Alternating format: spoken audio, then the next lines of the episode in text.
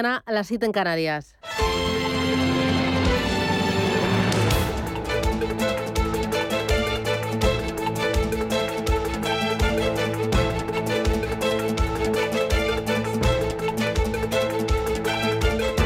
Capital Intereconomía, con Susana Criado.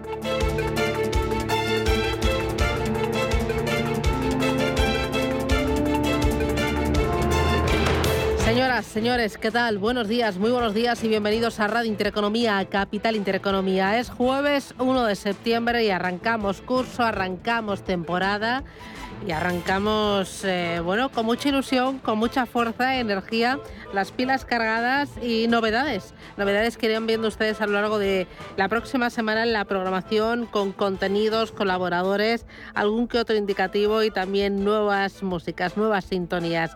Así que venimos por cargados de ilusión. Y venimos como mirando al tiempo. Septiembre comienza con temperaturas ligeramente más bajas, como notaremos ya hoy, también mañana, salvo en la Comunidad Valenciana y Murcia donde hoy bajan, pero mañana vuelven a subir las temperaturas.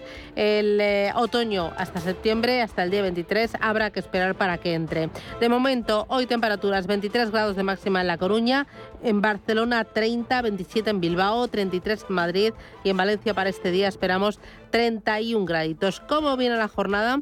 Bueno, la jornada viene mirando a ese curso político económico que va a tener en el foco el tema de la inflación. Menudo dolor de cabeza en España y también en Europa, donde sigue marcando récords. El IPC interanual se situaba en la eurozona en el 9,1% en agosto, dos décimas por encima de la lectura de julio. Se trata de una tasa no vista desde agosto del 82, es decir, justo hace 40 añitos.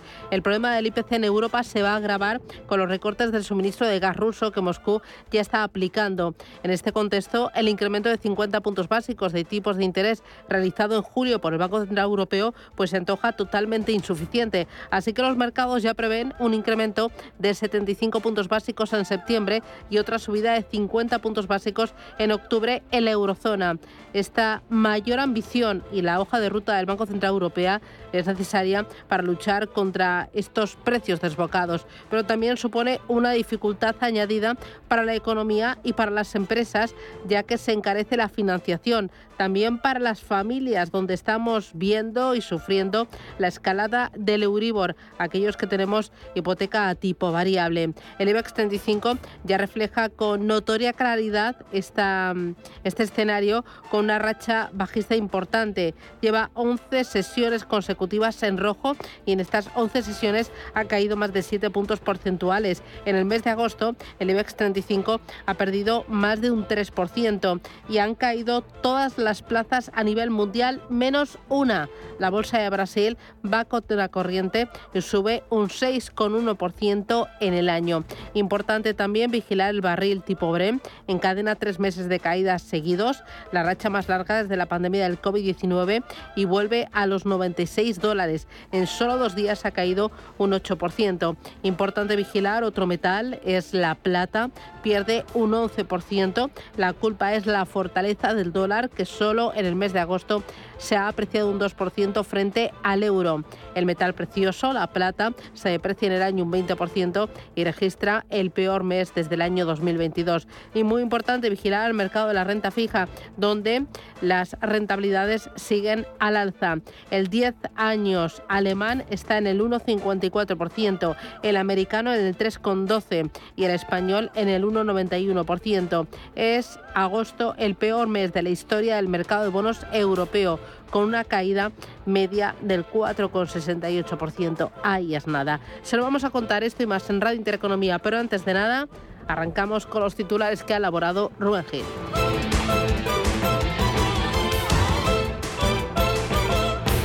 Banco Santander patrocina este espacio.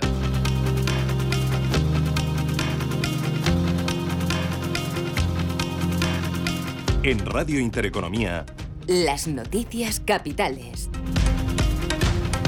Las bolsas estrenan septiembre con caídas tras los recortes con los que cerraron el mes de agosto. Un mes en el que Wall Street ha perdido un 4% y el IBEX 35 se ha dejado un 3,3%. A menos de una hora para que abran las ah, bolsas europeas, tenemos a los futuros recortando un 0,7% en el caso del futuro del DAX, un 0,8% para el futuro del, del Eurostock 50 y un 0,8% se deja también el futuro del IBEX 35, que hoy va a partir desde los 7.886 puntos. Bajan también los futuros americanos, un 0,3% el Dow Jones, un 0,7% el SP500 y caídas también esta mañana en las bolsas asiáticas, la más destacada la de Hong Kong, que pierde un 1,7%. En el mercado de materias primas se recorta los futuros del crudo, algo más de medio punto, está por eh, los 95 dólares el barril de Brent y por debajo de los 89 el West Texas, el euro dólar ahora mismo amanece en el nivel de 1,0016 dólares. El gobierno y los partidos políticos se reúnen este jueves para comenzar a negociar la tramitación del plan de ahorro energético aprobado la semana pasada. Y también las propuestas que se van a llevar a Bruselas para afrontar la crisis desatada por el enfrentamiento con Rusia. En el encuentro van a participar la ministra de Transición Ecológica, Teresa Rivera, y el ministro de Presidencia, Félix Bolaños. Y se va a producir en vísperas de que el próximo martes Pedro Sánchez comparezca en el Senado para debatir sobre energía con Alberto Núñez Feijóo. Isabel Rodríguez es la portavoz del Ejecutivo. Yo lo que espero es que esta vez se lo preparen un poquito mejor que el debate del Estado de la Nación, que les recuerdo a todos ustedes que el único argumento que utilizó el Partido Popular fue recuperar a ETA eh, cuando no había propuesta para este país. Yo espero que aproveche el fin de semana el señor Feijó para estudiar, eh, para no confundirse los datos e incluso podría llamar a la presidenta de la comisión, a su compañera de partido, Ursula von der Leyen, y preguntarle efectivamente cuál es la posición de su partido en Europa para no quedarse solo. El Euribor cierra agosto en su nivel más alto en una década. El indicador cierra el mes en una media de casi el 1,25%, lo que va a encarecer las hipotecas medias en unos 120 euros al mes, según cálculos de la Asociación Hipotecaria Española. Es el mayor ritmo de subida de las hipotecas desde el año 2000. El precio de la luz comienza en septiembre con una caída del 4%. Va a superar los 456 euros de media por megavatio hora en el mercado mayorista. A pesar de esta bajada, el de hoy será el quinto precio de la luz más caro de la historia y el tercero más alto desde que se aplica la sección ibérica. Todo ello después de que agosto terminara como, como el mes con el precio de la luz más caro desde que hay registros, más de 300 euros de media. El precio del gas vuelve a subir tras el cierre técnico del gasoducto Nord Stream 1. Un parón que se va a prolongar hasta el próximo sábado, lo que provocaba ayer que el precio del gas repuntara más de un 6%, hasta los 283 euros, aunque finalmente se relajó hasta los 228. Desde el gigante ruso Gazprom, su consejero delegado augura un rally del precio del gas de cara a este invierno. La inflación en la eurozona marca un nuevo récord en agosto. Sube hasta el 9,1%, son dos décimos más que en julio, según los datos adelantados por Eurostat, debido principalmente al encarecimiento de la energía, que se ha disparado un 38%. El dato, según los expertos, presiona al Banco Central Europeo para volver a subir los tipos de interés en su reunión de septiembre. Lo apuntaba en estos micrófonos el economista Juan Ignacio Crespo le mete más presión sin ninguna duda, aunque el Banco Central Europeo tiene que decidir entre dos males, eh, subir tipos de interés y acelerar el proceso recesivo que ya está en marcha en la zona euro o eh, intentar defender eh, la cotización del euro que en la medida en la que se está debilitando tan fuertemente frente al dólar del, del orden del 22% en el último año y medio, pues encarece todos los productos energéticos que cotizan en los mercados internacionales en dólares. Más asuntos que nos deja el día. La ministra de Trabajo, Yolanda Díaz, pide a la COE que vuelva a la mesa de negociación salarial y defiende las posiciones de los sindicatos. En vísperas de que mañana viernes se reúna la comisión que estudia cuánto debe subir el salario mínimo, la ministra considera clave que ambas partes acerquen posturas y alcancen un acuerdo. Hago un llamamiento a los agentes sociales en nuestro país a que vuelvan a la mesa del ANC, empresarios y sindicatos para que sean capaces de alcanzar un gran acuerdo salarial en nuestro país. Insisto, emplazo a la patronal y emplazo a los sindicatos a que vuelvan a la mesa y que por el bien de nuestro país alcancen un acuerdo en materia salarial. Sin embargo, los empresarios no ven oportuno cometer ahora mismo una subida del salario mínimo interprofesional. Lo decía en este programa el vicepresidente de la COE, Íñigo Fernández de Mesa. No es el momento de que se tiene que producir. Y en este debate yo creo que hay que ser, hay que ser serios y digamos que la valoración sobre si se tiene que subir o no debería realizarse pues prácticamente en el mes de diciembre. Pero creemos que en este, que en este momento, pues bueno, no toca valorar si se sube, hay que esperar unos meses y a partir de ahí hay que tener una discusión, hay que tener una discusión seria. Este jueves entran en vigor los descuentos y el abono gratuito en el transporte público. Desde hoy los viajeros habituales de los servicios de cercanías y media distancia convencional viajarán gratis, mientras que los usuarios frecuentes de los Avant y algunos servicios AVE tendrán un 50% de descuento, a lo que se suma la rebaja mínima del 30% en los abonos y títulos multiviaje de cada ciudad, que las comunidades han podido ampliar al 50%. La medida tiene como objetivo suavizar el impacto que la inflación está ocasionando a los ciudadanos. Y dos asuntos más para completar los titulares de este jueves. Primero, la misión del Organismo Internacional de la Energía Atómica tendrá acceso hoy a la central nuclear de Ucrania Zaporilla, ocupada por los rusos. Desde donde intentarán establecer una presencia permanente, según ha señalado su director Rafael Grossi. Uh, Mientras tanto, el presidente ucraniano Zelensky ha pedido más sanciones contra Rusia desde la prohibición de sus ciudadanos a viajar a Europa hasta el bloqueo de su sistema bancario y hacer imposible que gane dinero con la venta de gas y petróleo. Y los ministros de Exteriores de la Unión Europea suspenden el pacto que facilita la concesión de visados a los ciudadanos rusos. El acuerdo no cierra la puerta a los turistas, pero dificulta los trámites. Supondrá una reducción importante del número de permisos para que los ciudadanos rusos entren a la Unión Europea y más trabas para conseguirlos. Full suspension of the el anuncio lo realizaba el alto representante de la Unión para Asuntos Exteriores, Josep Borrell, que señala que no se pueden seguir las cosas como si nada. Hemos acordado, decía Borrell, políticamente que se tiene que hacer algo. Officials and entrepreneurs, and now is fully suspended. Banco Santander ha patrocinado este espacio.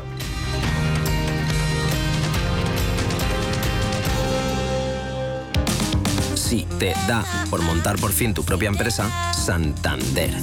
Y si te da por hacerla más digital, más sostenible o llevarla al extranjero, Santambién. Sea cual sea tu proyecto, Santander te ayuda. Por si te da Santander. Por ti, los primeros.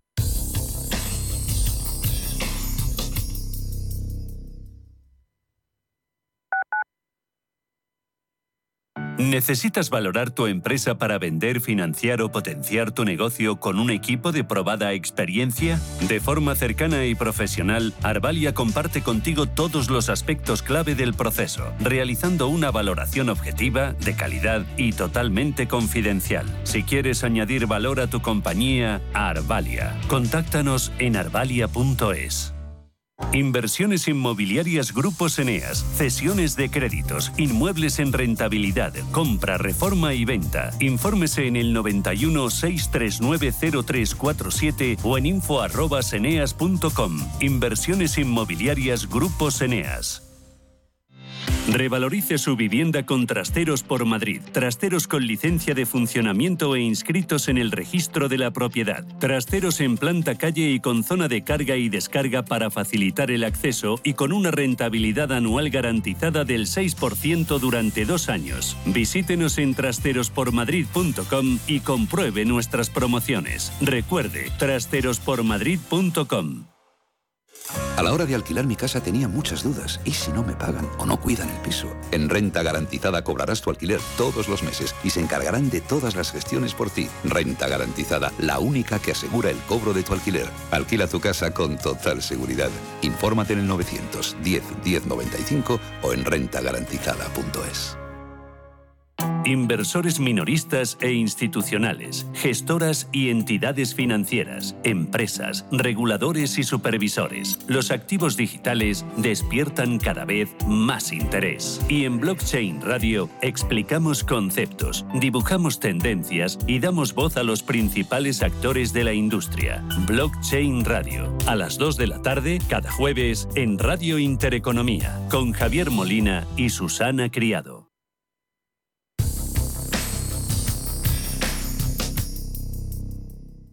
DEPAM les ofrece hoy la noticia de innovación sostenible Las finanzas sostenibles no se pueden entender sin la protección al consumidor. Los participantes en el mercado financiero deben hacer un esfuerzo en este sentido. El paso del tiempo ha demostrado que, aunque efectivamente una garantía efectiva sobre los derechos de los consumidores es inicialmente costosa, en cualquier caso merece la pena. Si Europa quiere ser líder en materia de finanzas sostenibles, debe seguir en esta línea. La promoción de los productos financieros sostenibles es fundamental para la transición. DEPAM les ha ofrecido esta noticia por gentileza del Centro de Inteligencia Sostenible de DEPAM.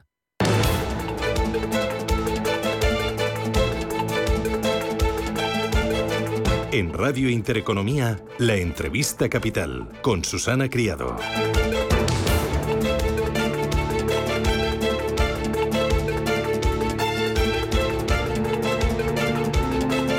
8 y 15 minutos de la mañana, este Radio Intereconomía, Capital Intereconomía. Ponemos el foco hoy en la energía y en el gas, porque ayer la vicepresidenta tercera del Gobierno y ministra de Transición Ecológica y del Reto Demográfico, Teresa Rivera, se reunía con eh, Iberdrola, con ELEC y también con Sedigas para preparar el plan de contingencia que debe aprobar en septiembre. Nos acompaña Joan Batalla, que es presidente de Sedigas. Eh, señor Batalla, ¿qué tal? Buenos días, bienvenido.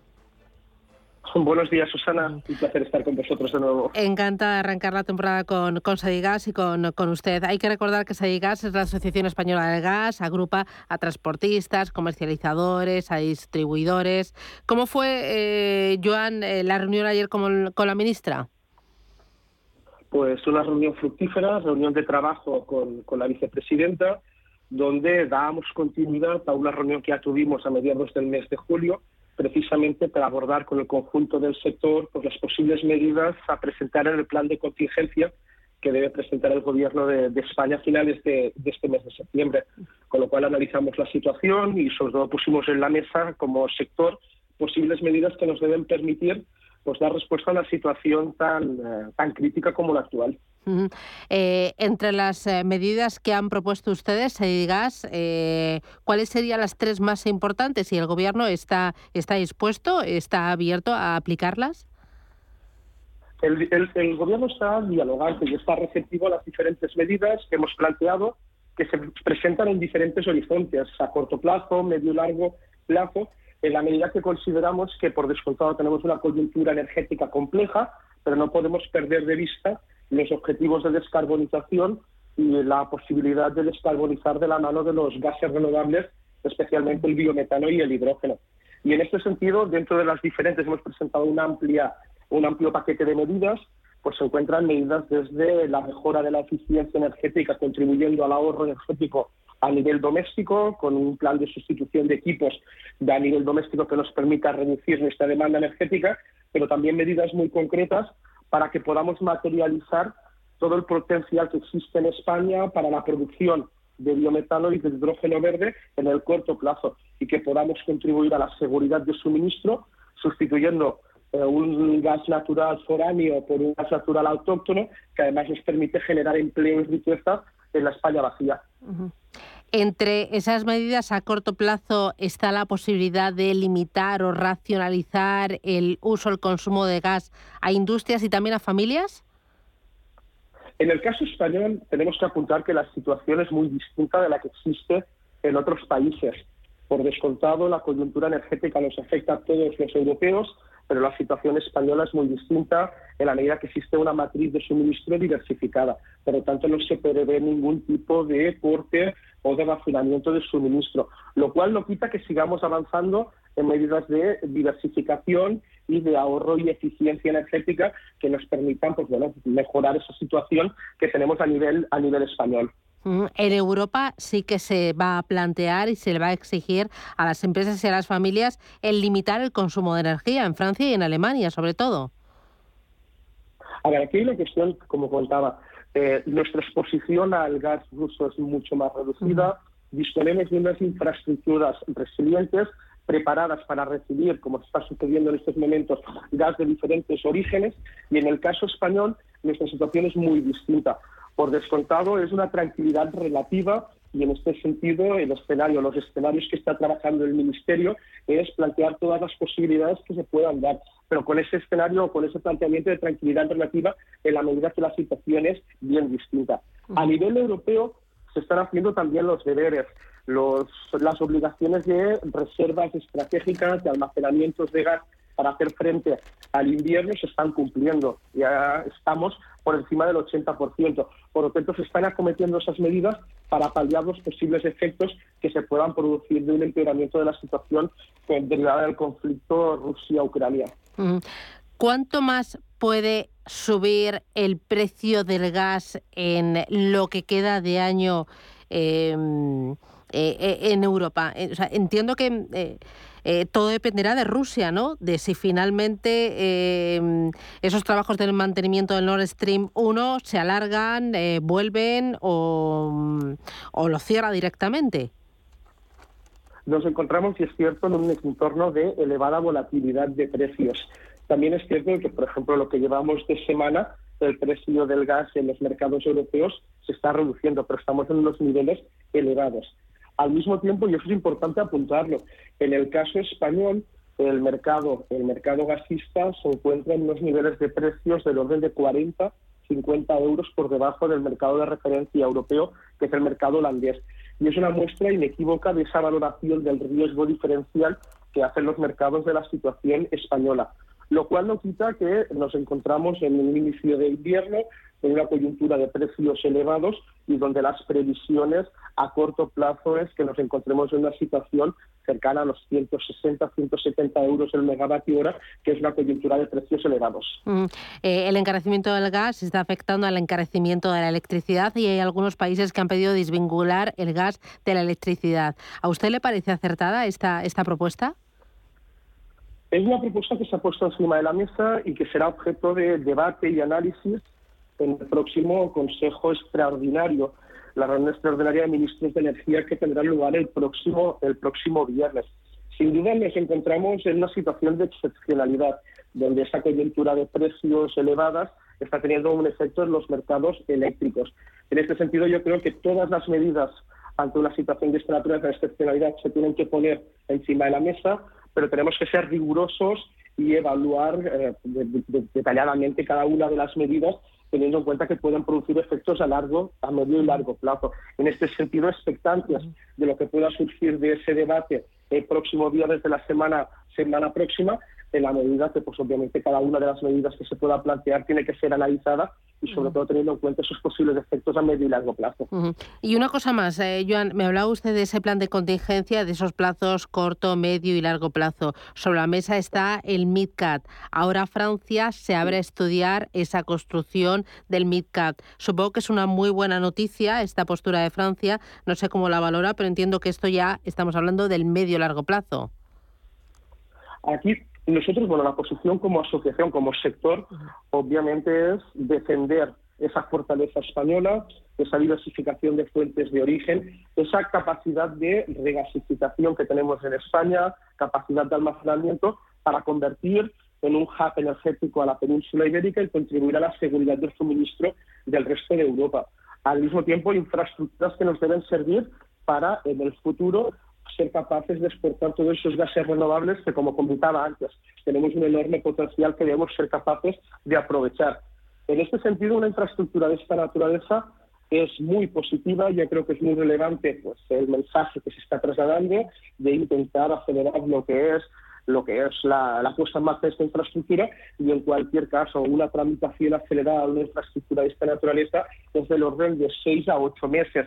Por lo tanto, no sería una respuesta a corto plazo para este invierno, pero sí que sería una respuesta a medio y largo plazo, contribuyendo a la seguridad de suministro y a la descarbonización tan necesaria de la economía de la mano de los gases renovables. Bueno, y ahí España saldría totalmente vencedora y se convertiría, como se dice, en un hub europeo de, energía y eso eh, nos daría mucho valor. Yo creo que es muy importante, sobre todo porque tenemos esa materia prima, tenemos ese biometano, tenemos ese potencial de hidrógeno verde. Teníamos una carencia que a nuestra reducida capacidad de interconexión con el resto de Europa se produce ese debate en un contexto distinto del que podía producirse hace unos años, pero sin duda es una iniciativa que yo creo que es muy importante tanto para España como para el conjunto de Europa en la medida que nos permite incrementar la solidaridad con el resto de Estados miembros y sobre todo contribuir como sector a la descarbonización de la economía. Pues eh, Joan Batalla, presidente de SEDIGAS, la Asociación Española del Gas, muchísimas gracias por atendernos y ya veremos cómo se presenta el otoño y la nueva temporada. Gracias y feliz septiembre. Un abrazo.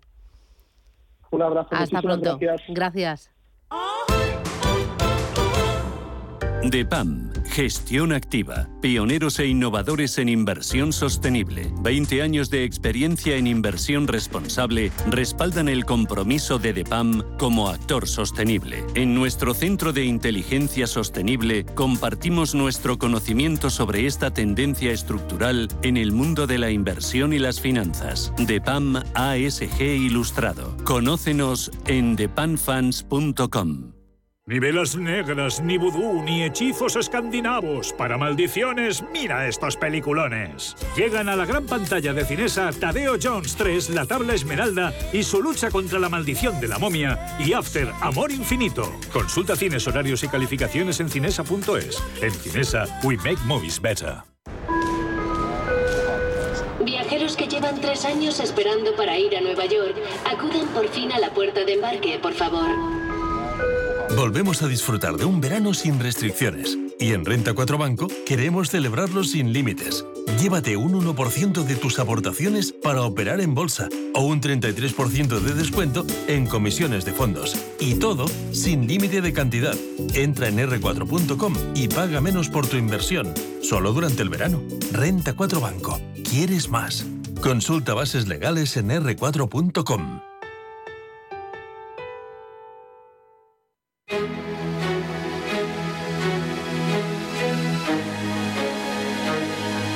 En Radio Intereconomía, la tertulia capital con Susana Criado.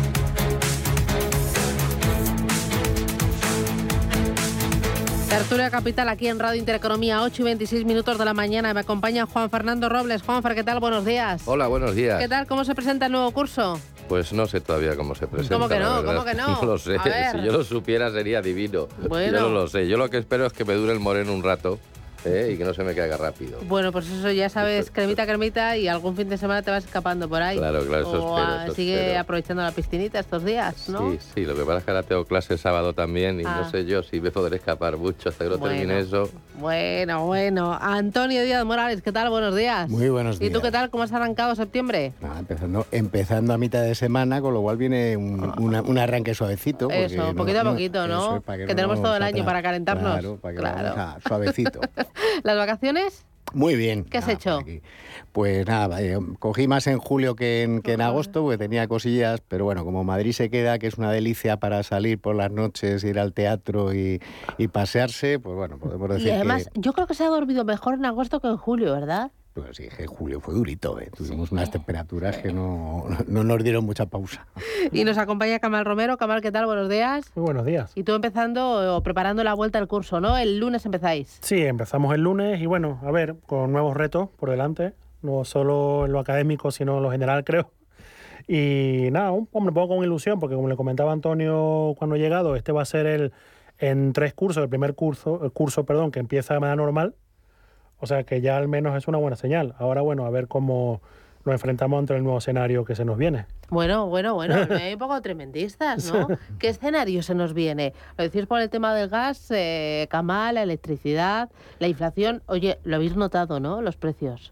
¿Lo habéis Sí, notado? sí, se nota y, y bueno, yo vi una estadística un poco, la verdad que da mucho miedo, eh, con el precio, con el máximo que se llegó la semana pasada, se decía que si se mantenía esta tendencia que a final de año, eh, poner una lavadora va a costar 15 euros.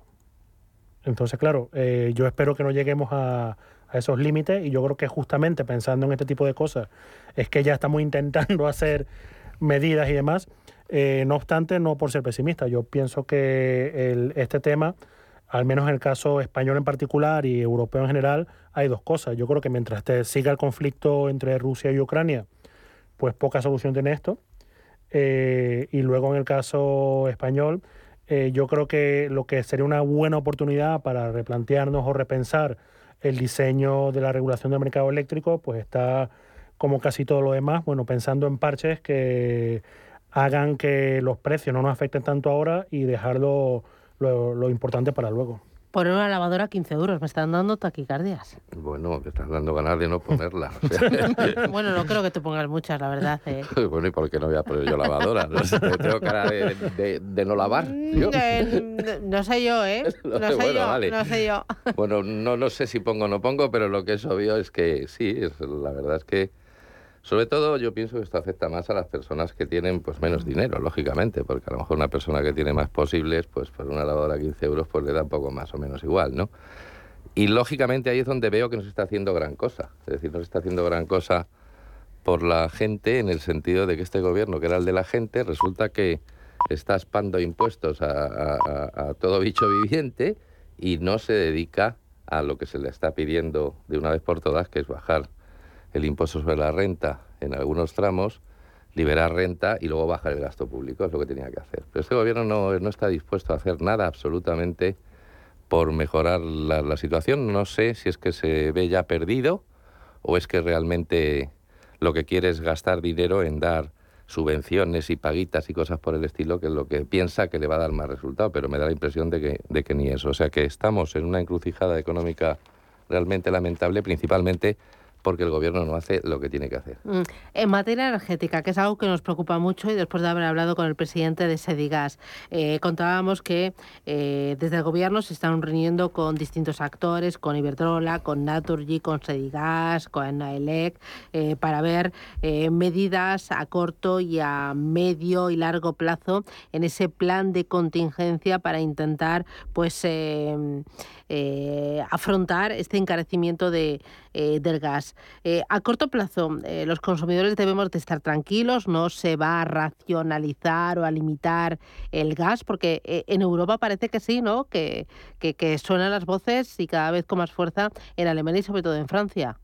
Eh, bueno, yo creo que hay un tema que es claro y es que con estos precios el primero que se está regulando es el propio consumidor. O sea, el consumidor es el primero que va a estar reduciendo ese, ese consumo en función de cómo vea la factura que le llega a casa. Eh, a mí me parece que lo más inmediato hubiera sido, y eso siempre se está evitando, es hacer un retoque en el IVA, porque claro, si no se retoca el IVA, pues va a seguir habiendo un incremento eh, que no se puede justificar porque no se puede Pero si se retoca el IVA, entonces el gobierno ingresa menos. Eh, sí, bueno, pues ya sabes que ahora mismo, pues cualquier cosa que le digan que, sea reducir el impuestos, como puede ser el impuesto de valor añadido, pues le genera, como decían antes, taquicardia. ¿no? Eh, aquí lo que estamos hablando es, yo creo que la agenda energética no la controlamos nosotros, se controla fuera, con lo cual hay un tema geopolítico que, como no es una variable que podamos medir, deberíamos de trabajar sobre las que podemos hacer. El gobierno tiene algunas palancas que está omitiendo, eso de que dice que quiere escuchar a otras partes, pues lo que quiere escuchar es que le digan lo que él quiere oír, no, no que quiera escuchar otras cosas. Y entonces, pues yo creo que a los consumidores lo que nos está tocando es hacernos un reajuste mayor simplemente por el, por el tema del, gasto, del incremento del gasto. Eh, España tiene una posición dominante que, bueno, pues se veía que hizo un guiño de querer ir a Argelia a darse un paseo, le dijeron que mejor que no, que pénsatelo, porque porque aquí no te vamos a recibir bien, que era una posición que hubiera sido todavía más, más interesante de cara a esa jugada con respecto a, lo que sería ser un referente en el gas, pero bueno, jugamos unas cartas que no, sé si algún día se acabarán conociendo porque, porque se tomó esa medida. Entonces yo creo que lo quiera o no lo quiera el gobierno, lo que pasa es que el gobierno está, creo que está manejando más la agenda política que la agenda económica. Y entonces cuando se está trabajando con eso me parece que es difícil que sin querer tocar los, los impuestos puedan hacer otra cosa, porque las demás variables no están en sus manos. Ahí tenemos, eh, lo contaba también el presidente de Sedigas, una gran oportunidad de España con el tema del mid-cap y ese cambio de postura en Francia. Eh, Kamal, eh, lo del mid-cap es más a medio plazo, pero mm. sí que sería algo muy importante para Europa, pero sobre todo para España. Sí, como comentaba Antonio, eh, gran parte de esto no está bajo nuestro control. Son cuestiones de naturaleza externa y ha mencionado una palabra que es relevante, que es la geopolítica. ¿no? Eh, nos hemos dado cuenta mm, de manera bastante dura que la geopolítica fallida que hemos tenido con Rusia durante los últimos años, pues nos, ahora nos va a costar literalmente dinero de nuestro bolsillo.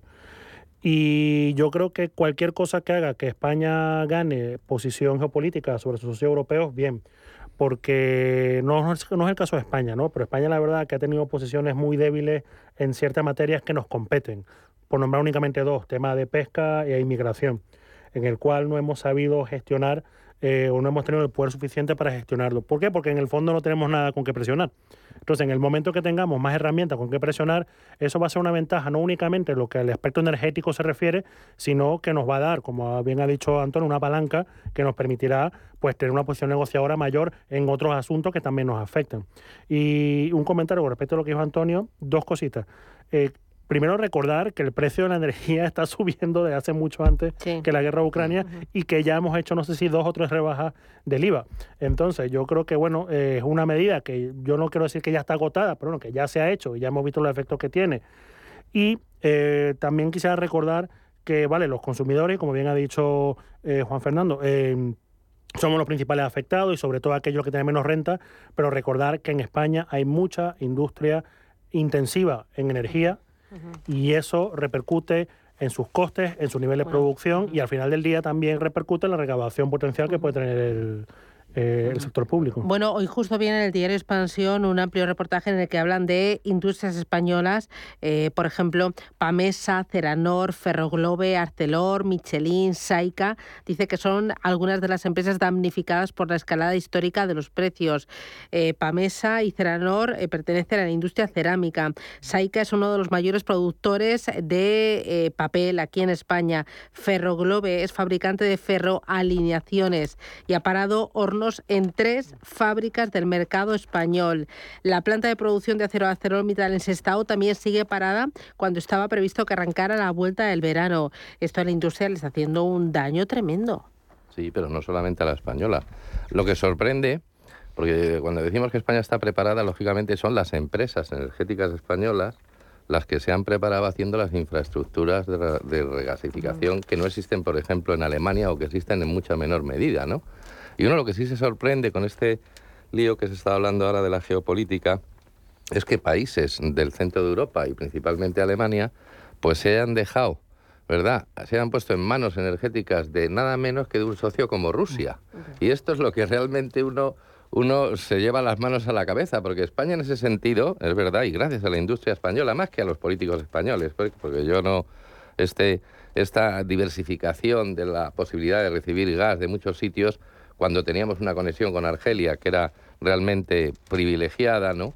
Podía haber llevado a España a una dependencia energética, por ejemplo, de Argelia total, cosa que no tenemos, afortunadamente, porque tenemos unas infraestructuras de regasificación que, lógicamente, otros países carecen de ellas, ¿no? Y luego tenemos, además, porque hemos tenido una sequía tremenda, si no, la energía hidroeléctrica podría haber contribuido indudablemente a, bueno, a una rebaja del, del precio de la energía, pero yo pienso que las decisiones políticas han sido erróneas en el sentido de, por ejemplo, prescindir de la energía nuclear de la manera que se ha hecho tanto en Alemania como, por ejemplo, en España, que tenemos una generación nuclear que cada vez es, es menor frente al pool del, de las generaciones. Mm, bueno, fíjate, me estamos hablando del efecto que está teniendo la industria y me señalaba Antonio eh, un artículo también en Cinco Días donde habla del efecto que está teniendo ya esto en el sector de la construcción. Sí, hace mención expresa de que precisamente por lo que tú decías, Susana, en España se están terminando las casas, pero que estas casas que se terminan son mucho mayores que las que están iniciando,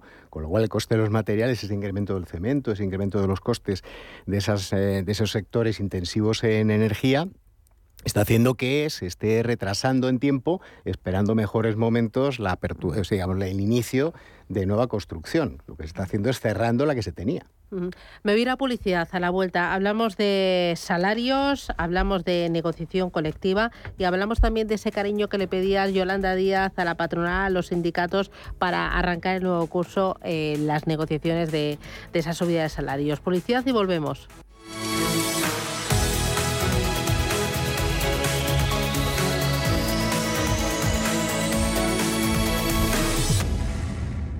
¿Buscas oportunidades de inversión en Estados Unidos? Futuros y opciones sobre el SP500, Dow Jones, Nasdaq 100. Contratos tan populares como los microfuturos oro y plata. Entra en ebroker.es y descubre los futuros y opciones de CME Group. ebroker.es. Reinventando el trading. Producto financiero que no es sencillo y puede ser difícil de comprender.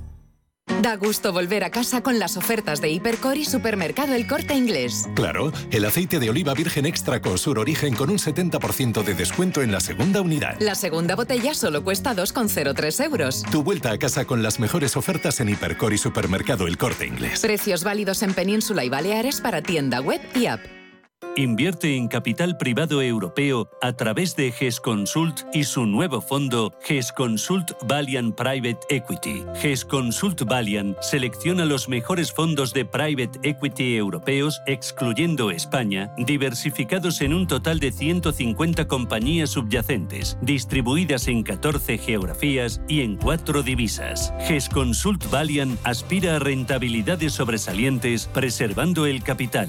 GES Consult, gestora socialmente responsable especializada en la gestión de patrimonios desde 1987. Consulta nuestra web gesconsult.com.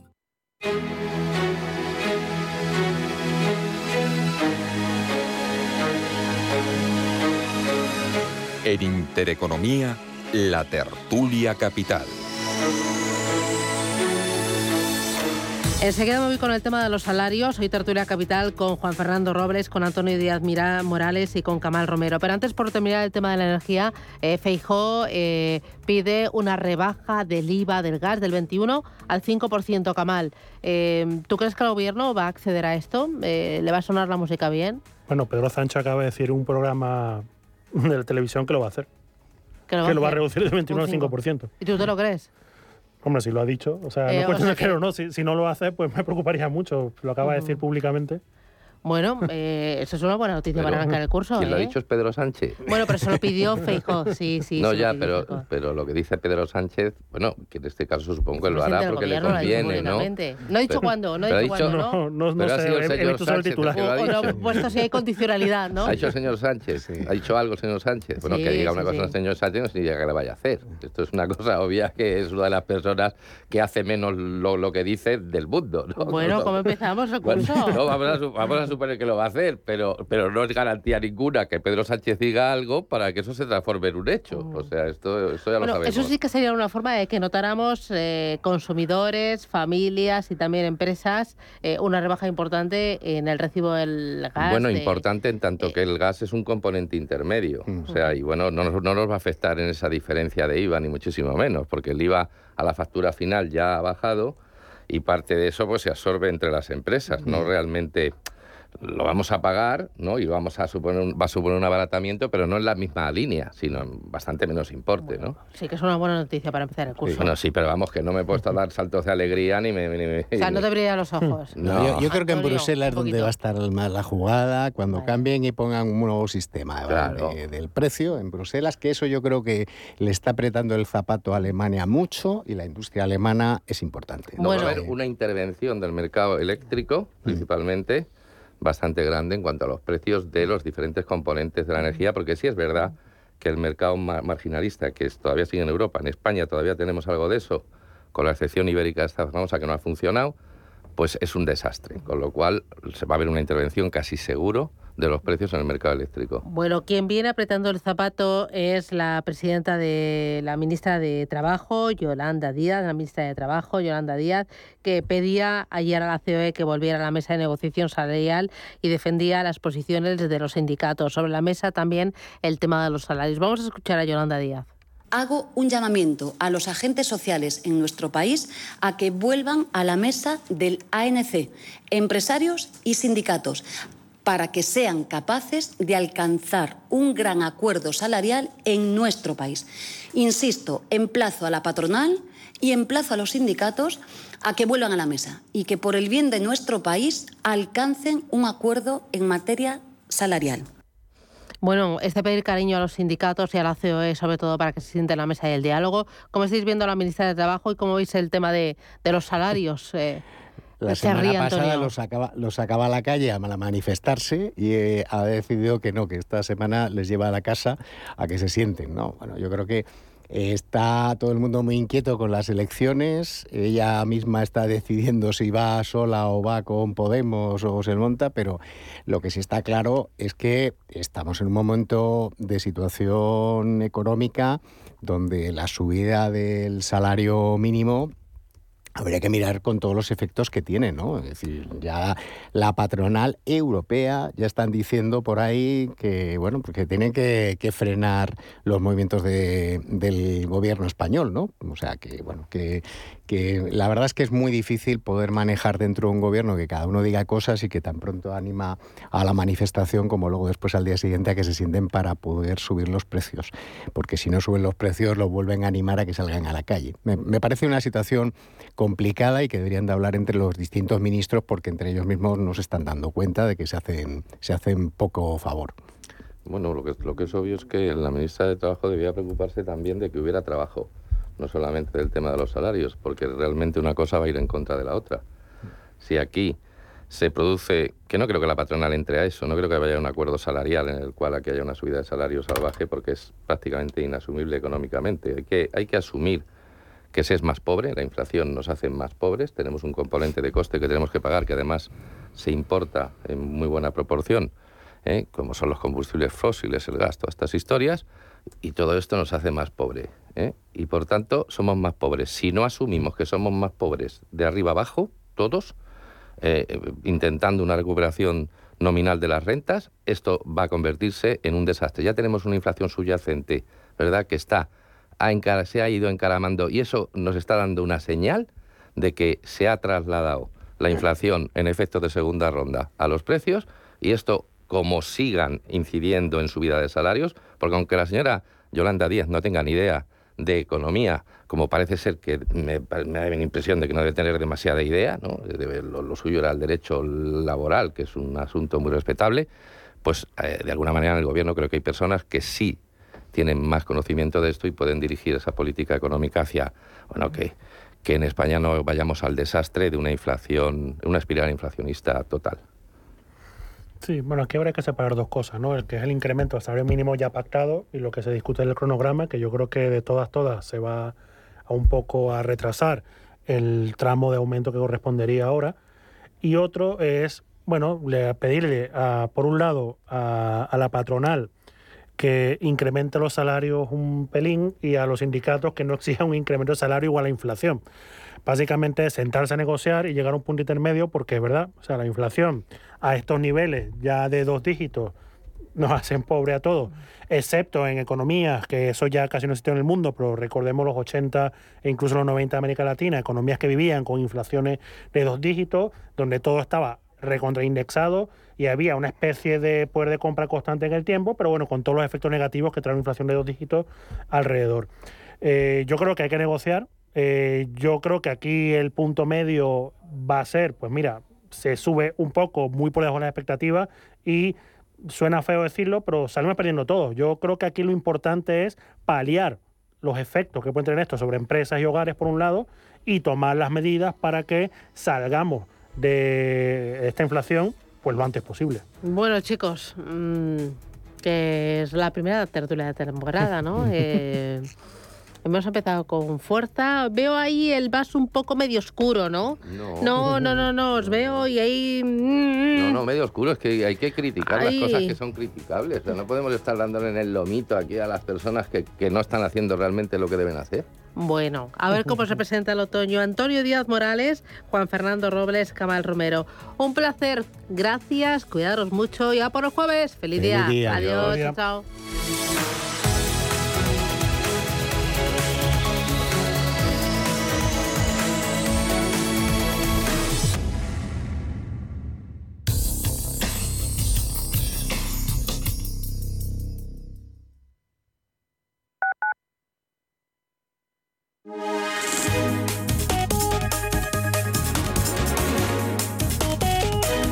MAPRE ha patrocinado la MAPRE patrocina la información del tiempo. Hoy se esperan chubascos y tormentas en la zona pirenaica y litoral catalán que podrían llegar a ser localmente fuertes. En el resto de la península se prevén cielos poco nubosos. En cuanto a las temperaturas, se podrán superar los 35 grados en el sur peninsular, aunque en el interior los termómetros bajarán sus máximas. MAPRE ha patrocinado la información del tiempo.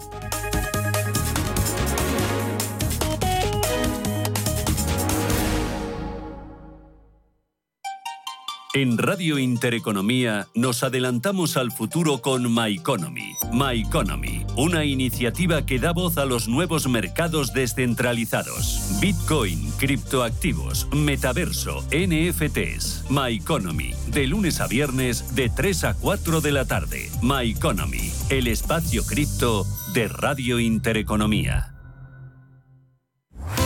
Radio Intereconomía. Eres lo que escuchas.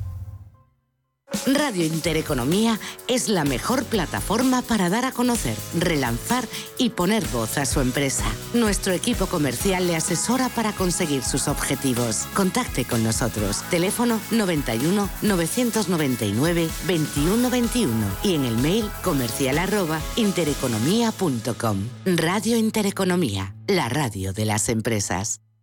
Hola, soy Rafa Jiménez. De 12 a 2 del mediodía, en Radio Intereconomía, nos quedamos a media sesión. Una forma tranquila de ver la actualidad sin perder de vista la economía. Di que nos escuchas.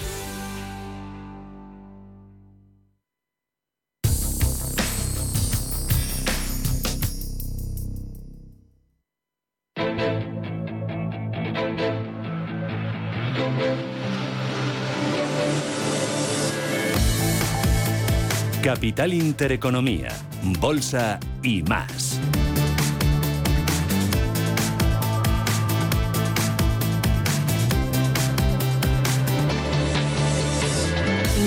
Llegamos a las nueve de la mañana. Preapertura Ángel Lozano. ¿Cómo viene el jueves? ¿Cómo arranca septiembre? Buenos días de nuevo. Hola, ¿qué tal? Muy buenos días a todos. Pues desgraciadamente, como terminaba agosto con caídas, el futuro del IBEX 35 está perdiendo un 0,6%. Les recuerdo que en agosto el índice español ha cedido un 3,3% y pierde ya un 9,5% en el año. Hemos conocido el índice PMI manufacturero de China de agosto se ha desinflado hasta 49 puntos y medio, un dato mm, que muestra una inesperada contracción en la industria china al situarse por debajo de esa barrera de los 50 puntos que separa contracción de crecimiento. Hoy vamos a conocer también el dato de PMI manufacturero de la eurozona que podría igualmente situarse por debajo de 50. Además, se conocerán datos de desempleo en la zona euro, en España, datos de gasto turístico del mes de julio y el Banco de España también dará a conocer cifras relativas al Euribor. Tenemos la prima de riesgo en 124 puntos básicos y la rentabilidad del bono a 10 años en el 2,78. En Europa, Paloma, el día como arranca. En rojo tenemos caída de casi el 0,7 para el futuro del DAX. La bolsa de Londres tiene su futuro cayendo medio punto. En el caso del Eurostock, casi un punto porcentual es lo que pierde el futuro. Tenemos ya algunas referencias macroeconómicas. El dato de ventas minoristas en Alemania en términos mensuales subieron un 1,9%.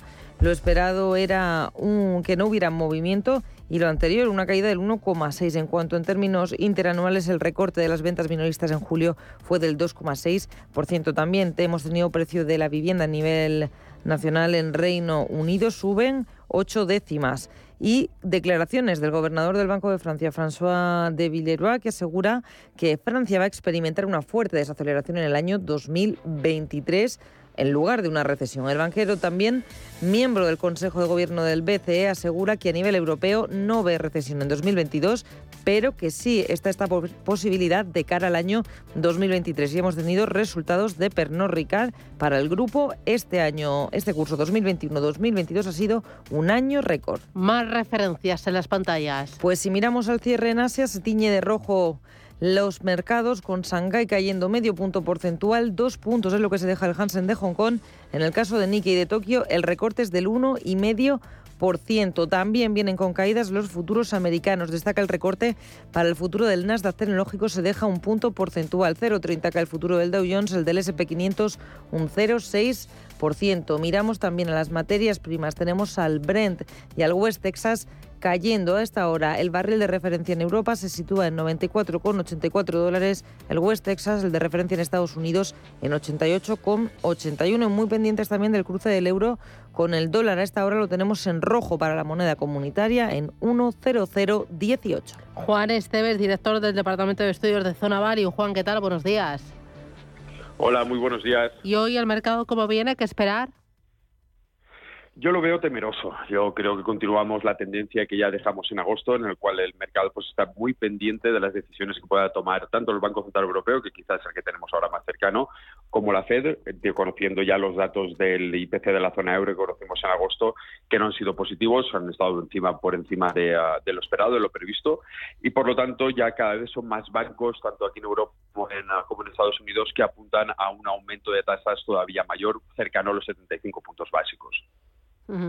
Eh, esperamos subida de tipos de interés en Europa, 75 puntos básicos en septiembre, otra en octubre de 50 puntos básicos, y esto ya se está reflejando en el mercado de la renta fija, donde las rentabilidades siguen escalando posiciones. ¿Cuánto más pueden subir las rentabilidades de los bonos?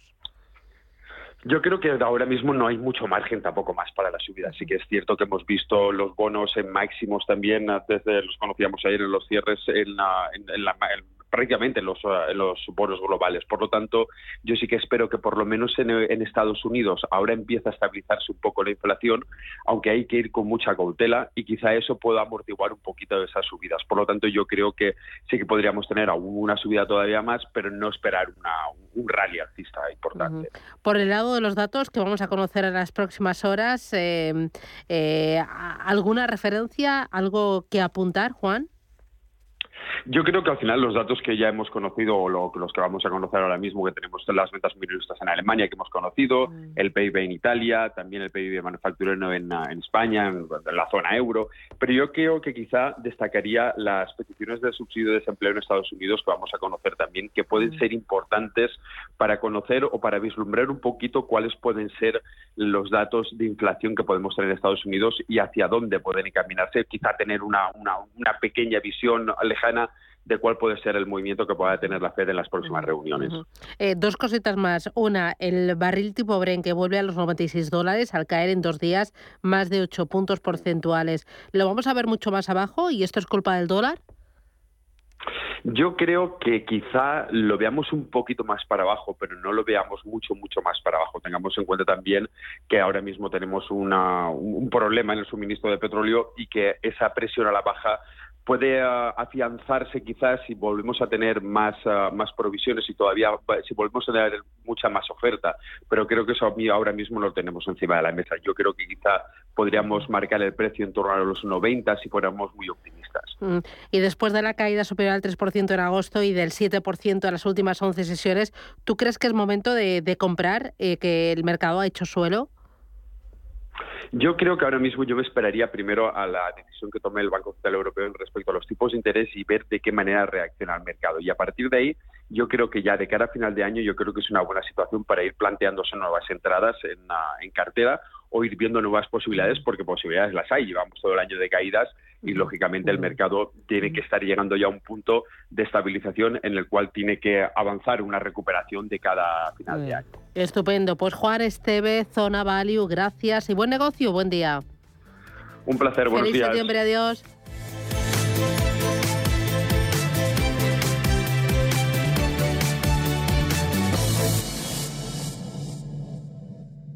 Radio Intereconomía.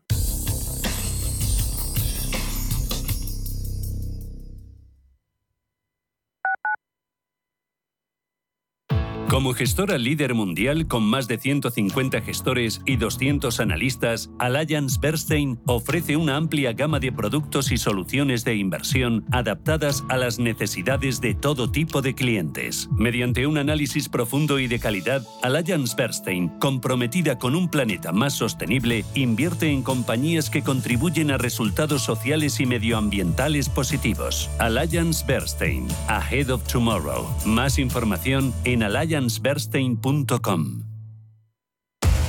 Somos aquello que siempre quisiste ser. Creamos aquello que siempre quisiste tener. Las reglas del juego han cambiado. Somos traders. Operamos. Black Bear Broker. El broker de los traders. Radio Intereconomía. Urbanitae es una nueva plataforma de inversión inmobiliaria que te permite invertir a lo grande con cantidades pequeñas. Uniendo a muchos inversores, logramos juntar el capital suficiente para aprovechar las mejores oportunidades del sector. Olvídate de complicaciones. Con Urbanitae ya puedes invertir en el sector inmobiliario como lo hacen los profesionales. CoinMotion lanza su red de partners en España. Broker europeo regulado oficialmente por la FIN-FSA de Finlandia. Remuneración exclusiva por recomendar nuestros servicios criptofinancieros. Forme parte de nuestro programa, ya sea particular o empresa, con la confianza añadida en que CoinMotion además tiene licencia de institución de medios de pago para toda Europa. Conócenos en coinmotion.com. Recuerde, la inversión en criptoactivos no está regulada. Puede no ser adecuada para los inversores minoristas y perderse la del importe invertido. Es importante leer y comprender los riesgos de esta inversión que se explican detalladamente en coinmotion.com barra publicidad cripto.